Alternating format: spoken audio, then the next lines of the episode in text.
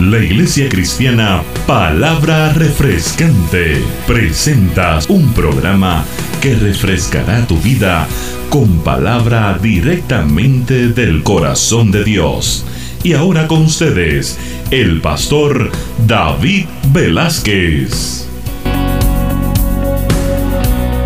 1 Corintios 7, 3 al 5. El marido cumpla con la mujer el deber conyugal. Y asimismo la mujer con el marido. Mm. El marido cumpla con la mujer el deber conyugal y asimismo la mujer con el marido. La mujer no tiene potestad sobre su propio cuerpo, sino el marido. Ni tampoco el marido tiene potestad sobre su propio cuerpo, sino la mujer.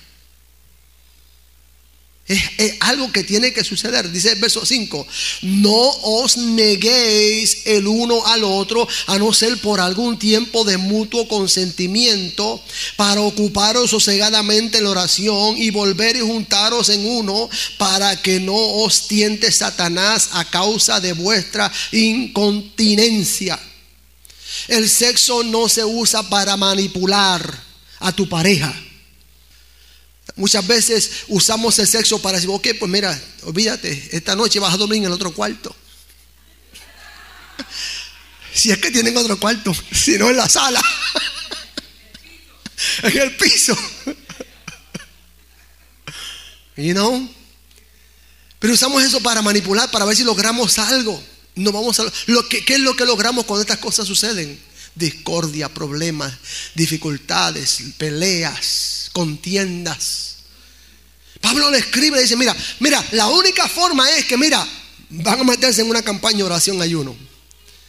Cuando terminen, vuelven y se junten. ¿Por qué? Porque el diablo, para que el diablo no te tiente, porque tu incontinencia. Porque debe ser algo que debe suceder en la familia, en el matrimonio regularmente. No os neguéis el uno al otro, dice ahí. No digo yo, lo dice la palabra. El proceso de rendir la voluntad es algo difícil y la relación matrimonial nos enseña a rendir la voluntad. Dile a tu pareja, si tienes tu pareja, yo me rindo. Cuando tú te rindes, tú sabes, las cosas van bien. Rinde tu orgullo, rinde todas esas cosas que muchas veces lo que crean es separación. El proceso de rendir voluntad es algo difícil. Escuchen bien esta expresión que a mí me encantó cuando escribí. El sexo es el lugar santísimo del tabernáculo matrimonial. El sexo es el lugar santísimo del tabernáculo matrimonial. ¡Wow! Ustedes conocen lo que es el tabernáculo, ¿verdad? Estaban los atrios, que es la parte de afuera. Estaba el lugar santo, que es el lugar de adentro donde se hacía el sacrificio en el lugar santo. Pero estaba el lugar santísimo, que es el lugar donde la presencia de Dios habitaba y entraba el sacerdote con todos los pecados del pueblo y ahí pues eh, eh, los ponían de la presencia de Dios. Había una comunión, una comunión entre el profeta de Dios, el sacerdote de Dios, con Dios. Pues el sexo es el lugar santísimo del matrimonio. Porque el sexo, por eso es que el sexo es algo bien particular. Tú, tú buscas un momento especial. Porque ese momento es un momento que tú tienes que, que valorar. Es importante. No es cualquier cosa. Por eso yo digo que el sexo es el lugar santísimo del tabernáculo matrimonial. Es donde se entrega todo. En allí entregas todo. Allí te olvidas de lo que pasó la semana pasada que se olvidó traerte flores para el día del amor y la amistad, que se olvidó sacarte a comer, que no te abrió la puerta. Y simplemente está teniendo una relación por tenerla. No, cuando tú entras al lugar santísimo es porque cuando estén juntos se van a olvidar de lo que pasó. Fue que se lo olvidó. No tenía dinero. Digan amén, hermano, porque me, ayúdenme. Los varones, ayúdenme. Porque le estoy ayudando a ustedes también. Cual sea la situación, en el lugar santísimo se entrega todo. Ya pasaste de los atrios, ya entraste al lugar santo, ya se hizo el sacrificio, ya pasaste por la situación difícil, ya reconociste tu falta, tu pecado, lo traíste, lo depositaste en el altar, hablaron, se comunicaron, se besaron, se perdonaron el uno al otro. Ahora van a entrar al lugar santísimo de la intimidad sexual y allí van a entregarlo todo. No vuelvas a sacarlo mañana después que, después que venga el trabajo. ¿Te acuerdas lo que pasó otro día? Yo estuve contigo anoche, pero eso no quiere decir que se me olvidó.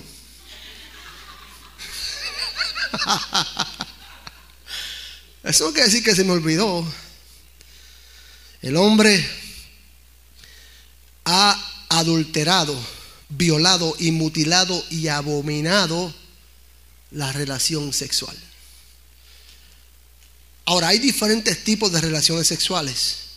Hoy, como en todos los tiempos, existen diferentes tipos de relaciones sexuales. Y antes de, continuar, debo aclarar que el sexo es parte de la relación y no la relación. El sexo es parte de la relación y no la relación. Sin embargo, un gran por ciento de la elasticidad de una relación depende del sexo. Muchos construyen su matrimonio y su familia en base del sexo. Pero el sexo no es toda la relación, el sexo es parte de la relación. Por eso es que fracasan, porque si toda la, todo el fundamento de tu matrimonio, de tu relación con esa mujer o, tú con ese hombre está basado en el sexo. Vemos tantos casos en, en casos cerrados en casos abiertos, en casos de familia y en, todos esos shows, de que eh, los problemas son la intimidad sexual, no porque él no me satisface, porque ella no me satisface, por esto y por lo otro. Entonces la relación no está fundamentada solamente en, es parte, pero no es toda la relación. La única relación sexual aprobada por Dios es aquella que surge en el matrimonio entre un hombre y una mujer. Ninguna otra relación sexual es sancionada por Dios. La Biblia dice que las relaciones sexuales fuera del matrimonio son fornicación o adulterio. Esas son las relaciones sexuales que están fuera de lo bíblico, que es la fornicación, el matrimonio. Fornicación es cualquier relación sexual fuera del matrimonio. Eso es fornicación. Cualquier relación sexual fuera del matrimonio. Adulterio es la relación sexual con una persona fuera del matrimonio o diferentes personas. Es adulterar, mezclar. Eso es adulterar, mezclar. Tener relaciones sexuales con personas que no son tu pareja. Eso es adulterar. Ambas de estas se pueden usar para otras cosas, pero las defino en el contexto de lo que estamos hablando. Ahora, hoy en día podemos hablar de diferentes tipos de relaciones sexuales y actos sexuales que están completamente opuestos al diseño de Dios. Pero voy a hacer mención solamente de uno de ellos porque es el que más se habla. Y es el homosexualismo. El homosexualismo. ¿Qué es homosexualismo? Homosexualismo es atracción sexual hacia una persona del mismo sexo. Deseo sexual por una persona del mismo sexo. Eso es homosexualismo. Homo es igual. Persona igual. Algo homogéneo es igual. Homogéneo es igual. Entonces, es sentir atracción sexual. Escucha bien, la definición porque esto está en Miriam's. Eh, es, es el, el deseo sexual por una persona del mismo sexo. El homosexualismo, escucha bien, el homosexualismo no es un derecho civil, es una preferencia sexual. La Biblia condena el acto del homosexualismo. Hoy en día el homosexualismo se está, proyectando como un derecho civil. Pero no es un derecho civil, es una preferencia sexual. Esa persona prefiere tener relaciones sexuales con una persona igual a ella, sea hombre, hombre con hombre, mujer con mujer. Fíjense lo que Dios dice respecto a esto en Levítico capítulo 18, verso 22. No te echarás con varón como con mujer, es abominación. Es abominación. Por más lindo que te lo pinten, por más lindo que parezca el, el la persona es pecado.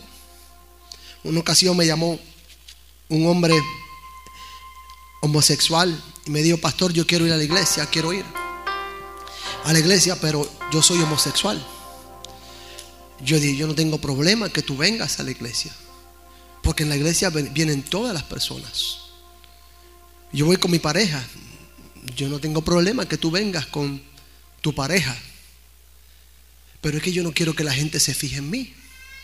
Bueno, ahí yo no te puedo ayudar. Yo no puedo decir a la gente que no se fije en ti, porque si, si eres homosexual y entras con, otra persona igual que tú, pues la gente va a mirarte, porque eso, yo no puedo evitar eso. Pero puedes venir a la iglesia. El pecado del homosexualismo es como el adulterio y la fornicación. Hoy en día, el adulterio y la fornicación, pues se ven como algo normal porque es un hombre y una mujer, pero sigue siendo pecado. Sigue siendo pecado. Igual que el homosexualismo sigue siendo pecado. Y nosotros tenemos que denunciarlo porque Dios aborrece, Dios abomina este pecado.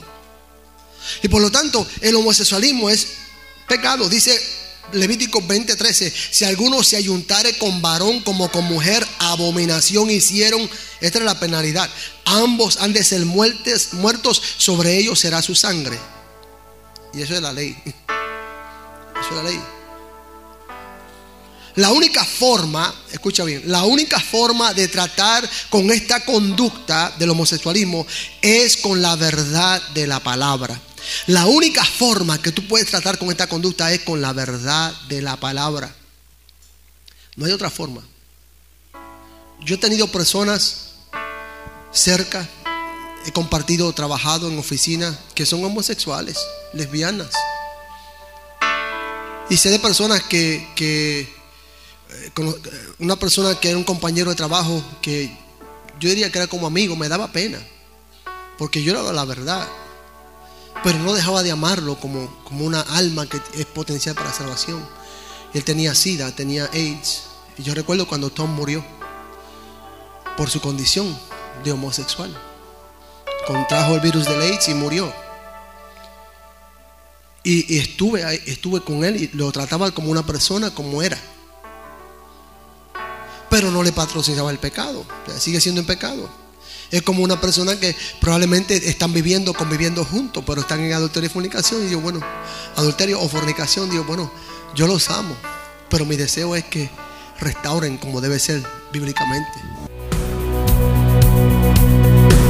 Estás escuchando Palabra Refrescante por el pastor David Velázquez. Queremos saber de ti. Llámanos al 813-270-1882. Palabra Refrescante. Yo no te voy a decir qué hacerlo, pero la palabra te trae convicción, el Espíritu te trae convicción y cambia la verdad de la palabra. Número uno, Dios diseñó al hombre para la mujer y viceversa. ¿Por qué? Porque creó, nos creó distintos anatómicamente para poder procrear. El violentar este principio es rebeldía contra Dios. Dios nos hizo diferente. El hombre es diferente anatómicamente de la mujer. Dios nos diseñó de esa forma. Eso es una verdad que no se puede negar. Eso es una, una verdad que está establecida. Somos diferentes. Dios no creó con, así con la intención de procrear. Aún antes de la ley, o sea, del Torah, Dios desechó, el homosexualismo como algo abominable. Dice en Génesis 13:13 que los hombres de Sodoma eran malos y pecadores contra Jehová en gran manera. Cuando llegaron los ángeles a la casa de Lot, dice que los hombres de la ciudad vinieron y golpeaban la puerta y decían a los sácanos esos hombres para que los conozcamos. La palabra conozcamos en esa escritura es la misma palabra que viene hebreo yada. No está hablando de que, hola, ¿cómo estás? Quiero conocerte. Viniste a visitar aquí a Lot. No, era que ellos querían violarlos y querían tener relaciones homosexuales con los ángeles que habían venido, que vinieron en forma de hombre a visitar a Lot. Y Dios y Lot le dice, mira, mejor tomen mis hijas. Nada más claro que eso. Tomen mis hijas y hagan con mis hijas lo que bien les parece. Pero no hagan tal cosa a estos hombres que han venido bajo mi techo. Porque era abominación. Y eso sucedió antes de la ley de Moisés. Todavía la ley no estaba. De manera que Dios abominó el homosexualismo aún antes de que se estableciera la ley de Moisés, la ley mosaica. Por eso es que no podemos, no, pueden decir que, que, que, eso era la ley y que ahora estamos bajo la gracia y que pues Dios no mire de esa forma. Dios sigue siendo Dios. Dios no cambia, es el mismo. Ayer, hoy y por todos los siglos. El apóstol Pablo escribe a los romanos sobre la causa por la cual muchos hombres caen en este pecado de, de rebelión sexual. Porque es una rebelión sexual. Dice Romanos capítulo 1. Y hay varios versos ahí. Pero voy a, al verso 21. Pues habiendo conocido a Dios, no le glorificaron como a Dios, ni le dieron gracias, sino que se envanecieron en sus propios razonamientos y su necio corazón, corazón fue entenebecido, profesándose el sabio, se hicieron necios, cambiaron la gloria de Dios incorruptible en semejanza de imagen de hombre, corruptible de aves y cuadrúpedos y reptiles, por lo cual también Dios los entregó a la inmundicia en la concupiscencia de sus corazones, de modo que se deshonraron entre sí sus propios cuerpos, ya que cambiaron cambiaron que la verdad de Dios por la mentira, honrando y dando culto a las criaturas antes que al Creador, el cual es bendito por los siglos de los siglos. Por esto, verso 26, Dios los entregó a pasiones vergonzosas, pues aún sus mujeres cambiaron el uso natural por el que es contra la naturaleza. Y de igual modo también los hombres, dejando el uso natural de la mujer, se encendieron en sus lascivias unos con otros, cometiendo de hechos vergonzosos hombres con hombres y recibiendo en sí mismos retribución debida a su extravío. Y como ellos no aprobaron tener en cuenta a Dios, Dios los entregó a una mente reprobada para hacer cosas como no convienen. Y es que ahí es que está el peligro cuando tú comienzas a jugar con el sexo. El sexo es algo sagrado. Es algo sagrado. Tú comienzas a jugar con el sexo y con tu sexualidad por simplemente entretener un placer pasajero, puedes caer en esa trampa. Y Dios te entrega porque tú no quieres. Hace años atrás, tenía un joven en mi grupo de jóvenes que era homosexual o que tenía tendencias homosexuales. Y fui a su casa. Tenía quizás el joven algunos 15, 16 años de edad solamente. Yo era un joven también, tenía algunos 19, 20 años de edad. Pero era el líder de los jóvenes. Y me llevó a su cuarto y de su cuarto agarró unas magazines pornográficas. Y las magazines pornográficas eran de hombres. Yo recuerdo que aquel joven lloraba. Me decía, yo no quiero hacer esto. Yo dije, vente, vamos a orar. Yo agarré las magazines juntamente con él. Nos fueron, fui atrás de, la casa donde estaba y preparamos, hicimos un hueco en la arena y, y pusimos allí las magazines y agarramos y le comenzamos a pegar fuego. Y quemamos los magazines. Y ambos lloramos. Yo, yo lloré con él. Que no sabía. Y a veces nosotros no, podemos identificarnos con esas personas, pero las luchas que están teniendo esas personas son bien difíciles porque son ataduras del mismo infierno. Y ahí oramos. Y declaramos liberación. Y decimos, yo dije, eres libre en el nombre de Jesús. Oré por él. y salimos fortalecidos de ese encuentro especial. Pero aquel joven cometió un error bien grave, fue que él odió la ley del reemplazo. ¿Cuál es la ley del reemplazo? Es que dice la palabra que cuando, cuando una persona es liberada de espíritus demoníacos como este, dice que la casa queda limpia. Pero entonces el demonio va y se busca siete demonios más fuertes aún, poderosos. Y como cuando viene se halla la casa limpia, pues entonces que entra y se apodera y ahora es más fuerte la situación que antes. Por eso es la ley del reemplazo. Si Dios te libera de una de estas cosas, tú tienes que decirle al Señor, yo quiero comenzar a amar a la mujer. Y yo quiero que tú cambies mis sentimientos. Y yo quiero, Señor, yo quiero, yo detesto, yo, yo rechazo esta conducta. Pues este joven no hizo eso. El sexto, practicado conforme al orden divino, garantiza resultados positivos, no solo para ti, sino para las generaciones que te siguen. en el 1900, un historiador realizó un estudio comparativo de dos grupos de familia. La familia de los Jukes y la familia de los Edwards. La familia de los Jukes sumó a 1.200 miembros, de los cuales 200 de ellos tuvieron trabajos fijos. Esto le costó al gobierno de Nueva York en ayuda social la cantidad de 1.250.000 dólares.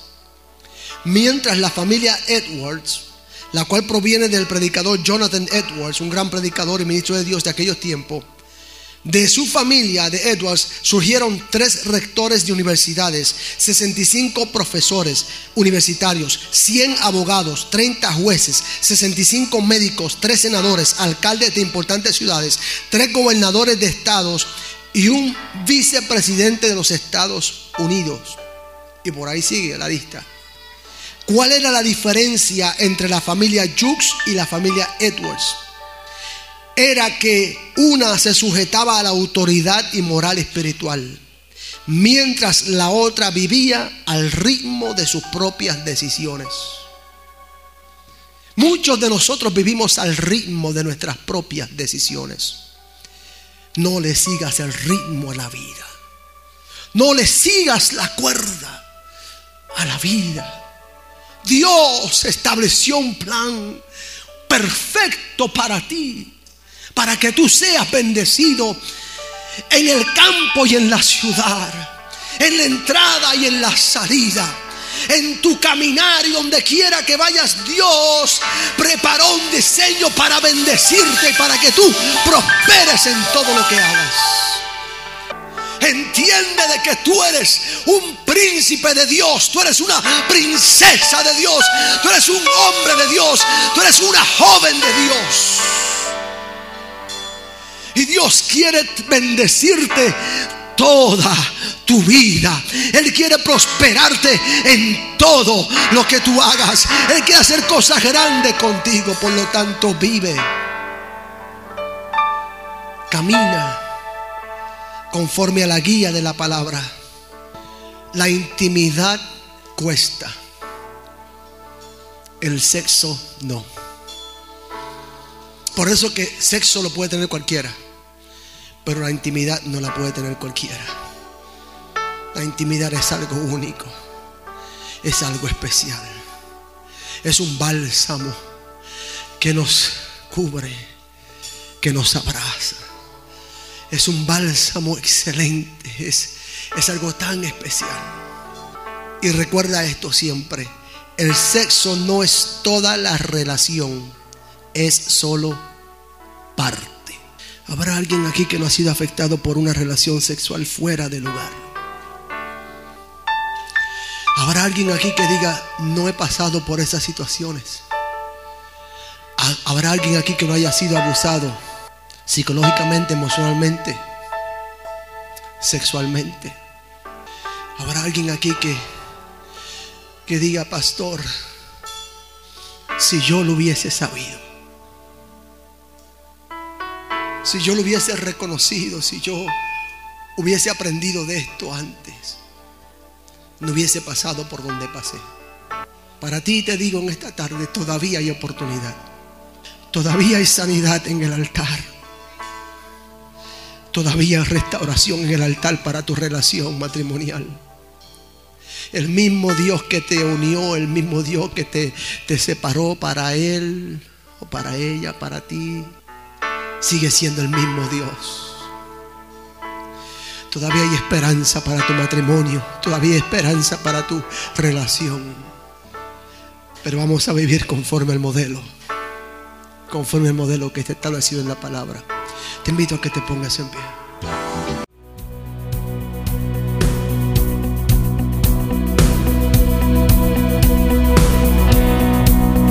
Gracias por escuchar Palabra refrescante.